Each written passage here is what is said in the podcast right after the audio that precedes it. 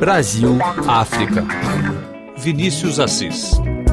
O capoeirista Flávio Saudade vive na República Democrática do Congo há seis anos, exatamente em Goma, cidade onde congoleses protestam nas ruas contra a missão de paz da ONU. Flávio é coordenador da ONG Gingando pela Paz e viu o mesmo acontecer no Haiti, onde morou anteriormente. Agora ele teme que a mesma coisa aconteça no país africano. É, eu vejo isso com muita tristeza, né? Porque a gente vê, como eu né, fiquei muitos anos no Haiti, e hoje vejo a situação do Haiti, né, quando existia toda aquela manifestação no Haiti para a partida né, da Minustar, e quando a gente, de outro lado, a gente via que muitos haitianos, amigos nossos, falando que quando a missão é, é deixasse o país, que iria ficar pior do que 2004, né, quando se sucederam várias é, terríveis ataques, enfim, e coisas horríveis no Haiti. E eu vejo hoje que o Haiti é, se afundou realmente né, numa situação ainda pior do que aquela de 2004, e situação que acabou levando várias pessoas queridas. Nós perdemos jovens né, que foram assassinados, que não tinham nenhuma relação com a violência, que já estavam em formação, já estavam trabalhando com muitas crianças com a capoeira social. E eu, quando eu vejo isso, eu fico muito triste porque é, a gente sabe que um país é, como o Congo, né, a mesma situação pode acontecer. Né? Nós... Nascido em São Gonçalo, região metropolitana do Rio, ele perdeu o pai quando ainda era criança. Flávio teve uma infância com pouco dinheiro, mas cheia de afeto ameaçada pela violência também, como a de crianças no Congo com as quais ele lida. Bom, nós trabalhamos com diversos perfis, né, de acordo com cada projeto. É, nós trabalhamos com crianças é, em situação de rua, é, trabalhamos com crianças que foram mobilizadas por, por grupos armados, né, crianças que estão em processo de, mobilização de grupos armados, a grande maioria meninos. É, trabalhamos também com meninas que foram que são sobreviventes de violência sexual e com outras violências. Nós apoiamos organizações que trabalham com órfãos, é, com crianças é, é, que foram abandonadas, crianças suportadoras de, de HIV. Quer dizer, o, o, perfil, né, e infelizmente a, o tipo, os tipos de violência e de problemas que essas crianças é, é, carregam são, são enormes, né? Mas são todas crianças, né? E a grande semelhança, é claro que existe muita semelhança né, com, com minha infância em São Gonçalo, são crianças, primeiro assim, que eu acredito que são crianças ricas, né? Porque, infelizmente, a gente vê hoje uma criança correndo de pé no chão, ou às vezes que não está com, com uma roupa nova, né? E a gente acredita que essa criança é pobre, e eu, eu não acredito nisso, né? O Haiti me ajudou muito nesse sentido, né? De não acreditar nessa pobreza né, que é que é alardeada pela mídia, né, e que acaba corrompendo, né, a, a nossa percepção do mundo. Mas evitando estereótipos, Flávio fala da riqueza das crianças do Congo. Então, primeiro são crianças que são ricas, que têm todo o potencial para realizar muitas coisas boas na vida. Porém, são crianças que estão num, num contexto de ameaças muito grande, como eu estava em São Gonçalo, sobretudo a violência armada. Eu, quando era criança, falei, eu falei lá no início, das minhas primeiras lembranças, né, enquanto eu era criança, e uma das primeiras lembranças que eu tive na vida era de pessoas que foram assassinadas, né, de ouvir disparos à noite e na manhã correr para ver o que quem tinha morrido, né? E se dizia sempre que estava devendo, que estava devendo, morreu porque estava devendo.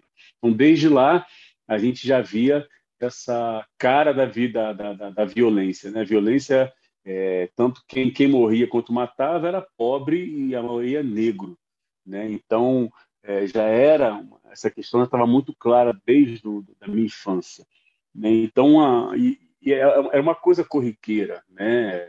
Era toda semana nós tínhamos pessoas mortas, jovens mortos, né? E todos eles todos eles eram bandidos, né? independente como, independente como eles morriam, eles eram bandidos, né? Então, realmente era, era uma questão muito presente na, na, na, na minha vida.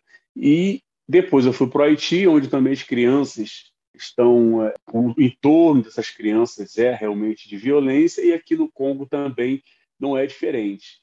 também a dificuldade para acesso à alimentação, como eu tive também é, no passado, é, com minha avó fazendo o sinal da cruz na boca, né, dizendo que não tem o que comer, a gente tem que agradecer né, e aguardar que amanhã Deus dará.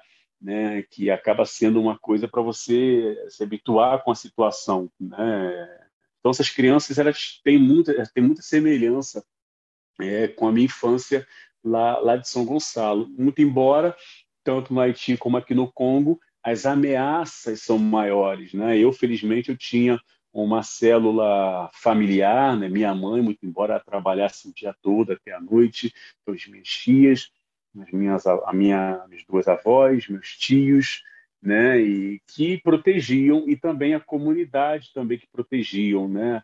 A rua de casa nós sempre tivemos é, no passado, na verdade, vizinhos, né? Tios e tias, né? De, de consideração que terminavam por proteger né, a nossa infância. Então, nós pudemos ser crianças, nós brincamos na rua, né, até tarde da noite.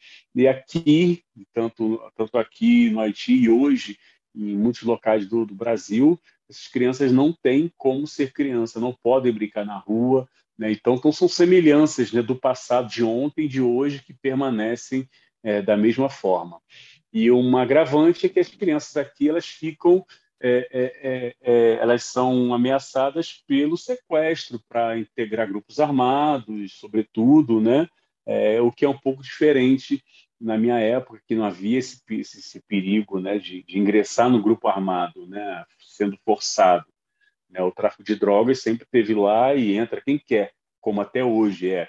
Né? Mas aqui existe essa problemática do recrutamento forçado de crianças para ingressar em grupos armados, que é uma, é uma coisa muito presente, uma coisa que, que até vem crescendo um pouco mais com toda essa problemática após né, a erupção do, do, do, do vulcão é, Nyaragongo, e sempre que os conflitos começam a aumentar um pouco mais, como nós estamos vendo agora com o, ressurgimento, entre aspas, do M23, é, a gente vê também um aumento é, do recrutamento de crianças para ingressar nesses grupos armados. É ensinando capoeira a essas crianças que ele espera contribuir para que elas tenham um futuro melhor. E quando alguém pergunta o que, que ele continua fazendo em um lugar perigoso desses, o brasileiro sabe o que responder. Bom, quando alguém me fala isso, eu falo que ele tem que vir aqui para aprender, porque eu estou aqui aprendendo, na verdade. Na verdade, estou aqui, eu estou crescendo, porque, muito embora existam tantos problemas aqui no Congo, né, eu estou aprendendo, na verdade, e estou ganhando, estou crescendo enquanto ser humano, enquanto pessoa, enquanto profissional, né, porque acredito que a África, né, o Congo, é, especificamente porque eu estou no Congo, ela, ela tem muito para ensinar, sempre ensinou a gente e tem muito para ensinar, sobretudo a brasileiros né, e a toda a diáspora, né, que acabou é, se, se afastando né, de coisas simples. Né? Então, o fato de eu estar aqui é justamente porque eu preciso aprender, é, porque eu preciso me desenvolver, é, e a capoeira me permite isso, porque ao mesmo tempo é, que eu estou aprendendo, né, eu estou ensinando, né, porque na verdade o que eu estou fazendo aqui é retribuindo tudo aquilo que eu recebi dos meus ancestrais, né, porque a capoeira ela foi desenvolvida né, por nossos ancestrais, né, homens e mulheres né, que passaram por todas as privações e violências. Então, o que eu estou fazendo aqui é cumprindo uma, uma, uma digamos, uma, uma, uma missão, né, mas estou aprendendo, na verdade, e o Congo é um país muito bonito, né? não só toda essa parte é, é, natural, né? Com, com, as florestas e toda a fauna, toda a flora, é, mas sobretudo as pessoas. Eu acho que a gente tem que olhar para esses locais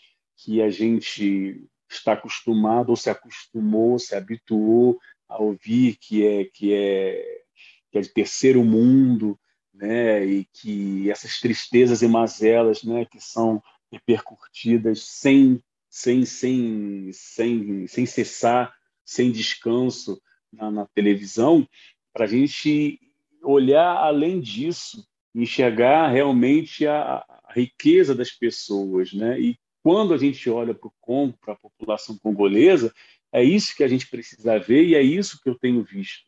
Infelizmente, é, é, o meu trabalho não me permite, né, a situação do país não me permite de viajar muito como eu gostaria, né, e, e de conhecer as pessoas como eu gostaria, de aprender né, com as pessoas como eu gostaria, sobretudo com as pessoas mais velhas, por conta de toda essa questão é, é de segurança. Né? Eu consegui fazer isso, vivi isso no Haiti, mas aqui no Congo ainda não consegui. Porém, o pouco que eu já tenho recebido, né, que eu já recebi das pessoas, das mães, dos alunos, né, aqueles que têm né, pais e mães, das crianças na, na, nas ruas, acredito que realmente é uma riqueza inestimável, né, que essas pessoas que acreditam que aqui só tem coisa negativa e coisa ruim, são pessoas que realmente necessitam vir beber da fonte, né, para refazer o caminho, voltar a fazer o caminho, refazer a volta, né, esse giro para se compreender realmente como ser humano. Da Etiópia, Vinícius Assis, para a Rádio França Internacional. my